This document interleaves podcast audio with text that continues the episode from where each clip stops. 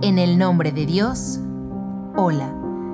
Estás escuchando los cuentos de la semana de Fátima TV.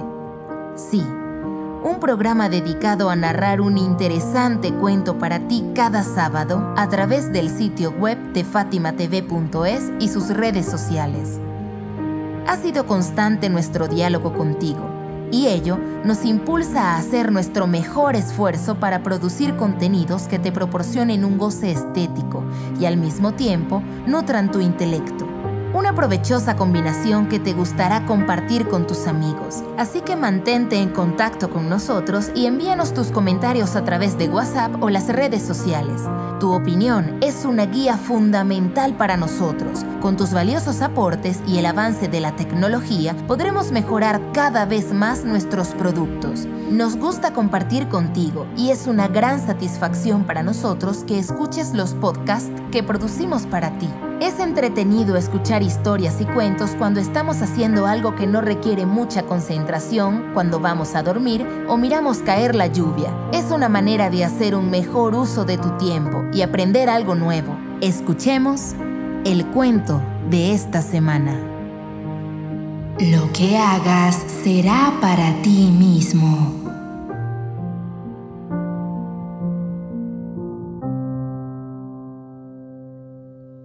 Cuando el anciano carpintero le anunció a su patrón su deseo de retirarse, éste se opuso y trató de disuadirlo.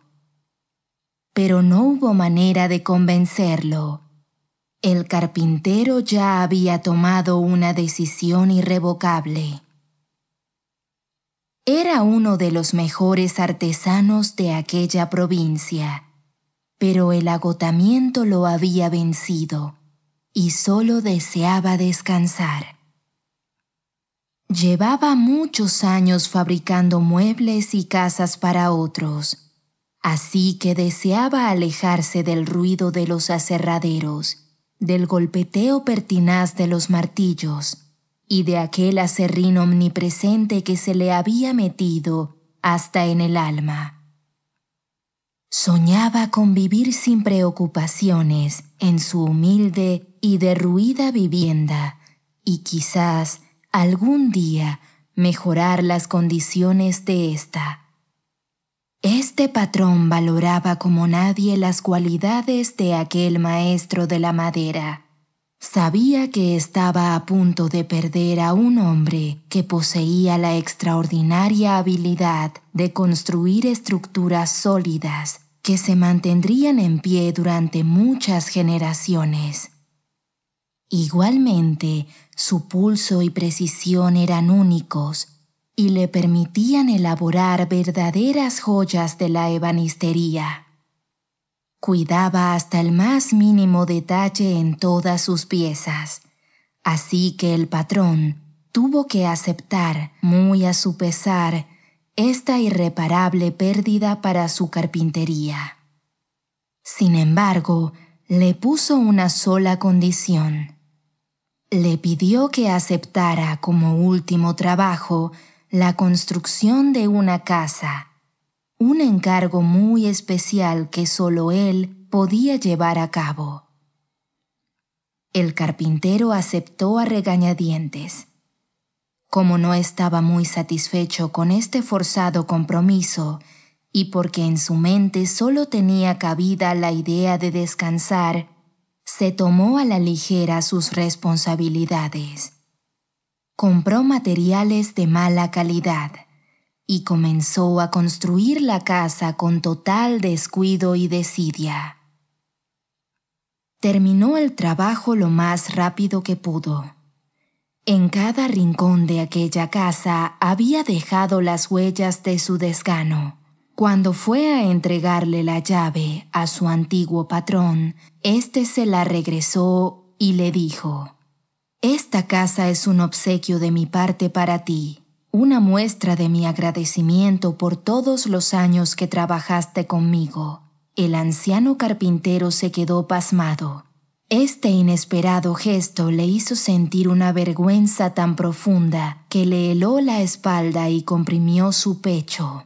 Aquel hombre con el que había compartido tantas horas de su vida, fabricando casas y muebles, le estaba dando un techo propio que abrigaría sus últimos años de vida. Y después de la vergüenza vino el arrepentimiento. No paraba de pensar en la indolencia con que había ejecutado aquel encargo, y se preguntaba de manera reiterada por qué no se le advirtió que sería el ocupante de esa casa que levantaba con sus propias manos. De haberlo sabido, se decía una y otra vez, hubiera puesto en ello todo mi talento hubiese utilizado mejores materiales para su construcción y puesto mucho más cuidado en los acabados. Esta breve historia representa nuestra vida. La moraleja es que a veces no ponemos ni la más mínima atención en lo que construimos todos los días.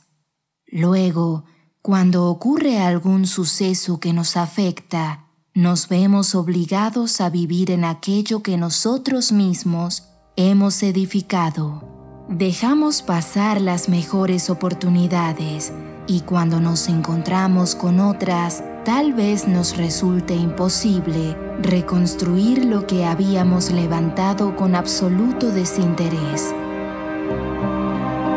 Eres el carpintero de tu vida y los días son los martillazos pegados sobre un clavo de tu vida.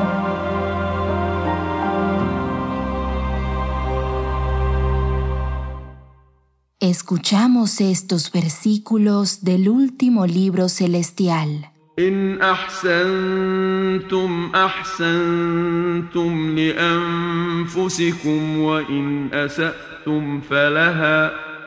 verdad, si hacéis el bien, lo haréis en vuestro propio beneficio, y si hacéis el mal, lo haréis en vuestro propio perjuicio. El Corán, capítulo 17, versículo 7.